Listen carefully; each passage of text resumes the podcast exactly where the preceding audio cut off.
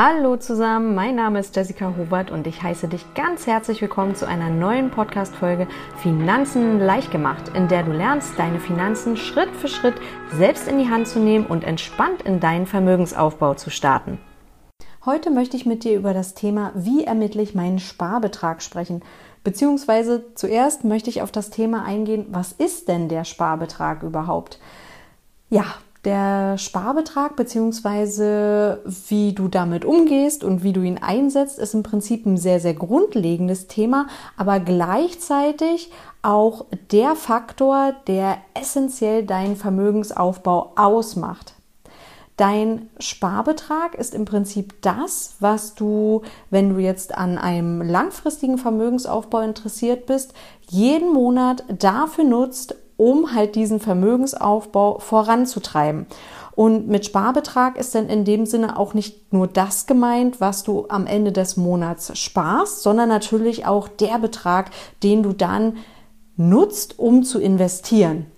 Also ich habe es ja jetzt schon angekündigt, der Sparbetrag ist wirklich das, was am Ende des Monats übrig bleibt und was du dafür nutzt, um dein Vermögen aktiv aufzubauen und wie bekommst du jetzt deinen persönlichen Sparbetrag heraus. Und ja, da kann ich dir gleich schon mal am Anfang sagen, das ist mit ein klein wenig Arbeit verbunden, denn du musst hier das beste Tool, was es im Bereich Finanzen gibt, für dich nutzen. Und zwar ist das das Haushaltsbuch. Genau. Auch wenn du jetzt vielleicht sagst, okay, nee, ich habe eigentlich gar nicht so richtig Lust, ein Haushaltsbuch zu führen. Irgendwie ist mir das ja auch viel zu anstrengend oder ich mache das nur mal so ab und zu. Das reicht ja bestimmt. Nee. Also nimm dir da wirklich die Zeit und nutz dieses Tool für dich, weil das ist entscheidend letztendlich dafür, dass du den Sparbetrag am Ende rausbekommst, der auch wirklich deinen Einnahmen und Ausgaben entspricht. Jetzt habe ich es gerade schon gesagt, also beim Haushaltsbuch geht es halt eben darum, dass du ganz detailliert alle deine Einnahmen und Ausgaben notierst. Und bei den Einnahmen, bei den meisten von uns ist das ja in der Regel einfach das normale Gehalt, das wir monatlich bekommen. Aber da können bei dir natürlich auch noch ganz andere Sachen mit reinspielen.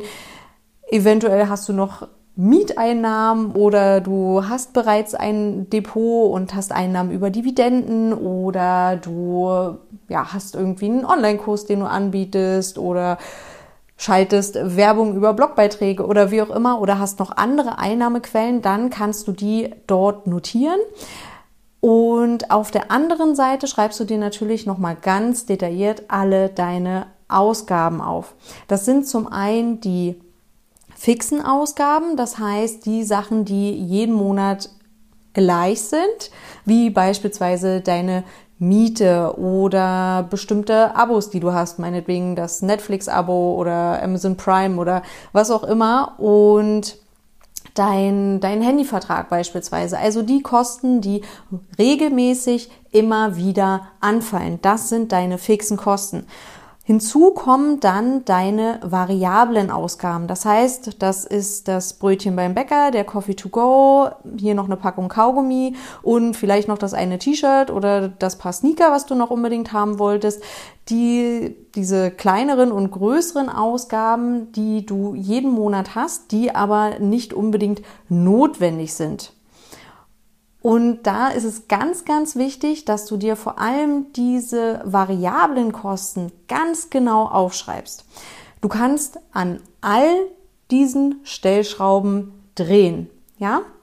Also du kannst sowohl an deinen Einnahmen an der Einnahmenschraube drehen. Das heißt, dass du natürlich gucken kannst, ich habe es gerade schon gesagt, die meisten von uns bekommen regulär nur ihr normales Gehalt. Aber es gibt noch so, so, so, so viele andere Möglichkeiten, wie du dir weitere Einkommensströme aufbauen kannst. Und diesen Punkt solltest du dir immer definitiv vor Augen führen. Denn wenn wir jetzt auf der anderen Seite gucken, die andere Stellschraube sind natürlich deine Ausgaben, die sind begrenzt. Also du kannst ja deine Ausgaben nicht unendlich weit einschränken. Schließlich musst du dir auch noch Lebensmittel kaufen und du musst weiterhin deine Miete bezahlen oder meinetwegen deine Raten für den Kredit oder wie auch immer. Also diese, diese Ausgaben hast du definitiv. Du kannst jetzt gucken, ob du ein bestimmtes Abo kündigst, weil du es nicht mehr brauchst oder dass du sagst, okay, ich überprüfe jetzt nochmal meine Versicherung, ob du eventuell eine Versicherung kündigen kannst oder ob du eine Versicherung wechselst oder ob du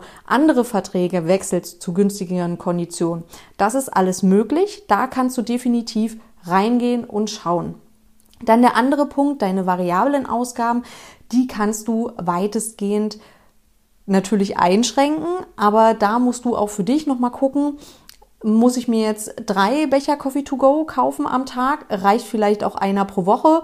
Oder kann ich das anders für mich lösen? Ist mir der Coffee to go vielleicht gar nicht so wichtig und ich kann mir auch einfach von zu Hause Kaffee mitnehmen oder ich kann jetzt doch den Kaffee im Office trinken. Also das ist jetzt nur ein Beispiel. Versuch da wirklich alle Aspekte von mehreren Seiten für dich zu beleuchten und für dich auch nochmal hineinzufühlen und für dich nochmal zu schauen, was ist dir da wirklich ganz besonders wichtig, wo du sagst, an deinen vari variablen Ausgaben oder auch beispielsweise dein ähm, bestimmtes Abo für, irgendeine, für irgendein Magazin oder wie auch immer, kannst du jetzt zum Beispiel nicht wegstreichen. Oder auf der anderen Seite, wo du sagst, okay, das ist jetzt eigentlich in dem Sinne gar nicht so notwendig, das könnte ich jetzt auch rein theoretisch weglassen.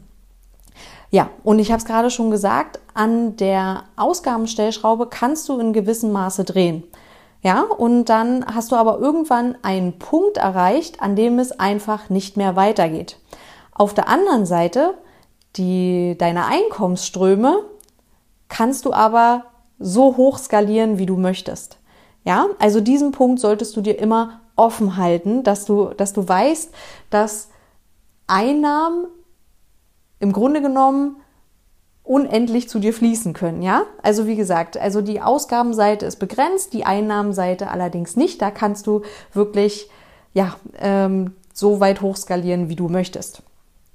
Und das ist im Prinzip dann das, was du mit deinem Haushaltsbuch bewirkst. Du schreibst da genau deine Einnahmen und Ausgaben rein.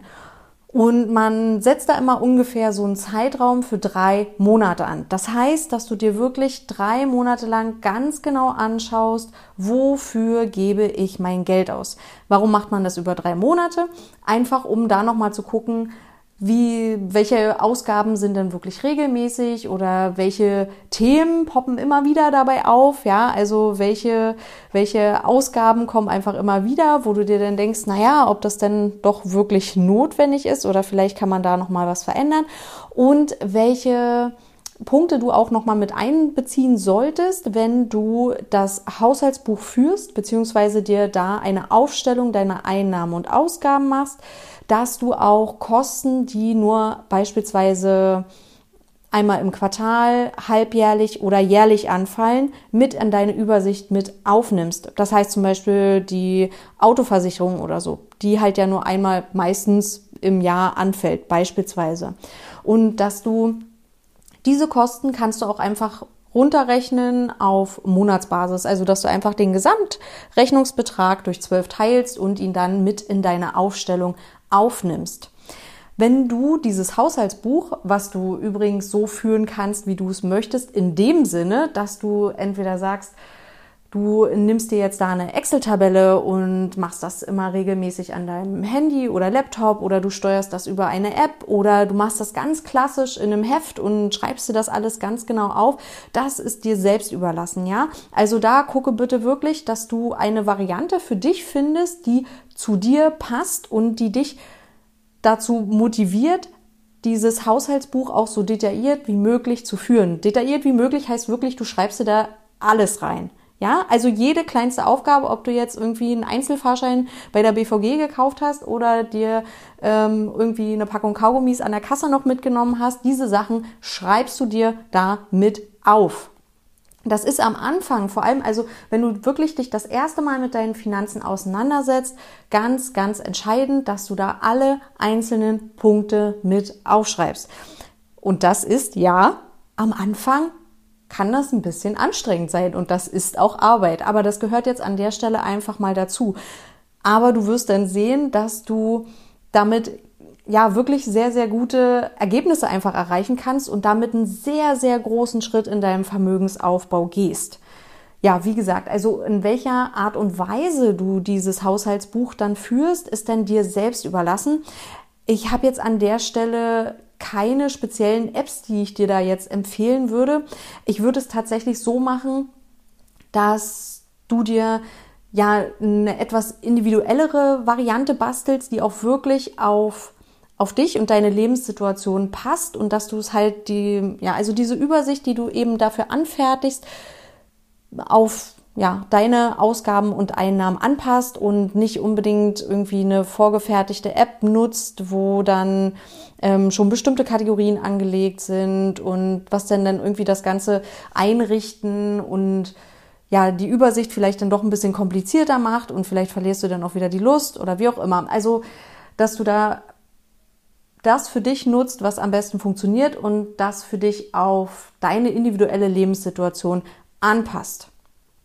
Und wenn du dann über drei Monate lang wirklich regelmäßig und intensiv deine Einnahmen und Ausgaben notiert hast, hast du damit schon mal, ich habe es gerade schon gesagt, wirklich, du bist einen sehr, sehr großen Schritt dann in deinem Vermögensaufbau gegangen und auch auf dem Weg, deine Finanzen selbst in die Hand zu nehmen.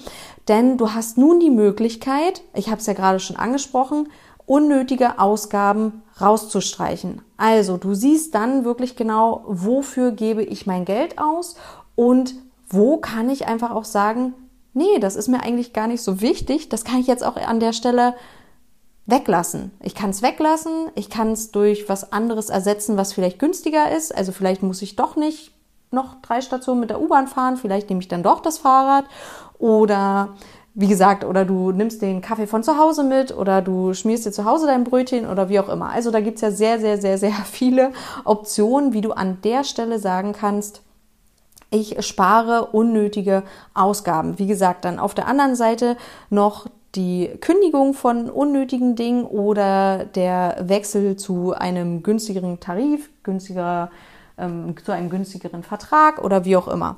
Alles, was dann an der Stelle zu dir passt. Das ist erstmal das eine, was dir dein Haushaltsbuch schenkt. Du hast einfach wirklich eine komplette Übersicht über deine Einnahmen und Ausgaben. Und mit dieser Übersicht hast du natürlich dann auch die Möglichkeit zu sagen, hey, am Ende des Monats bleibt der Betrag X übrig. Das ist ja Wahnsinn, unglaublich. Und dieser Betrag X, mit diesem arbeitest du jetzt weiter. Und das können jetzt erstmal 100 Euro sein, das können 200 Euro sein, das können 500 Euro sein, das kann aber auch nichts sein, ja? Wie gesagt, und um diesen Sparbetrag zu erhöhen, hast du halt die Möglichkeit, deine Ausgaben zu minimieren und deine Einnahmen zu erhöhen. Ja, also die Einnahmen zu erhöhen ist wirklich eine, ähm, ein, ein essentieller Faktor, den du nutzen kannst, um deinen Sparbetrag weiter nach oben zu treiben. Vor allem, wenn da jetzt gerade in dem Moment noch eine Null steht. Und dieser Sparbetrag ist so wichtig, weil, ich habe es ja gerade am Anfang schon mal gesagt, du diesen dann halt eben nutzt, um damit dein, ja, deine, deinen automatisierten Sparplan beispielsweise anzulegen und dann damit ganz automatisiert dein Vermögen aufzubauen. Nachdem du dann deinen Sparbetrag ermittelt hast, kommen dann erstmal noch ein paar andere Überlegungen mit dazu, die du für dich nochmal vollziehen musst. Das ist zum Beispiel dann, wie deine Risikobereitschaft aussieht, deine finanzielle Risikobereitschaft, gepaart mit deiner objektiven Risikotragfähigkeit. Und dann entscheidest du von diesem Sparbetrag, den du hast, wie viel davon möchte ich risikoarm anlegen. Das heißt, momentan wahrscheinlich auf einem Tagesgeldkonto parken oder risikobehaftet anlegen. Das heißt dann, dass du einen automatisierten Sparplan mit ETFs machst, beispielsweise. Ja? Und dann kann die Verteilung nur als Beispiel 80-20 sein. So, also das heißt, dass du von den 100 Euro, die du monatlich sparst, 20 Euro auf dein Tagesgeldkonto gehen und 80 Euro in deinen ETF-Sparplan. Und dieser Sparbetrag, den du dann ermittelst, ist dann so wichtig, weil du nämlich einen automatisierten Prozess dahinter legst. Ja, also wenn du jetzt an deinem langfristigen Vermögensaufbau arbeitest, möchtest du dir es ja auch, oder ich möchte, dass es für dich so einfach und unkompliziert wie möglich ist. Das heißt, dass du wirklich dann automatisierte Sparpläne anlegst, die im Prinzip wie ein Dauerauftrag funktionieren, die du aber immer wieder anpassen kannst, je nachdem, wie sich deine Situation verändert, ob es gerade irgendwie eine Gehaltserhöhung gab oder nochmal ein Geschenk von Oma. Und dann kannst du natürlich, wie gesagt, kannst den, ähm, den automatisierten Sparplan dann auch pausieren. Du kannst ihn erhöhen oder du kannst ihn runterschrauben, je nachdem, was gerade bei dir so los ist und ob du diesen halt eben anpassen musst. Und damit das eben alles automatisiert abläuft, musst du ganz genau wissen, wie viel am Ende des Monats übrig bleibt. Denn du wirst diesen Betrag nutzen. Der wird ja dann ganz normal auf deinem Girokonto wahrscheinlich dann übrig bleiben, dort, wo du halt eben wo die meisten deiner Einnahmen hinfließen und du die meisten deiner Ausgaben eben mit bestreitest auf diesem Konto. Und da bleibt dann halt eben dieser Sparbetrag übrig. Und du wirst jetzt nicht warten, bis der Monat zu Ende ist, sondern das Beste ist, und jetzt kommt ein ganz entscheidender Satz, du bezahlst dich am Anfang des Monats immer zuerst. Das bedeutet, dass du nicht erst wartest, bis von deinem Einkommen die Miete abgebucht wurde, bis dein Handyvertrag bezahlt wurde, bis du alle möglichen Abos bezahlt hast, bis auch noch die letzte Rechnung beglichen ist. Nein, du wirst, sofern dein Einkommen auf deinem Konto eingeht, wenn es jetzt nur ein, ein, eine Position ist, die du da hast beispielsweise, wirst du direkt danach einen Dauerauftrag dafür anlegen, dass dann der Sparbetrag, den du dir zuvor ausgerechnet hast, der eigentlich ja erst am Ende des Monats übrig bleiben sollte, direkt am Anfang des Monats von deinem Konto abgebucht wird und dann beispielsweise auf den risikoarmen Anteil läuft, also auf das Tagesgeldkonto und dann auf dein zum Beispiel Verrechnungskonto. Es ist nicht bei jedem Broker ein Verrechnungskonto notwendig, beziehungsweise dann halt eben in deinen automatisierten ETF Sparplan, damit du dann halt für dich investierst und an deinem automatisierten Vermögensaufbau arbeiten kannst. Und deswegen ist es so wichtig, dass du genau weißt, wie hoch dein Sparbetrag ist. Weil du nämlich die Prozesse dahinter automatisieren wirst. Das heißt, wie gesagt, Dauerauftrag direkt nachdem dein Einkommen auf, dein Kon auf deinem Konto gelandet ist, laufen diese jeweiligen Summen dann auf die entsprechenden Konten beziehungsweise werden dann dementsprechend investiert in dein ETF.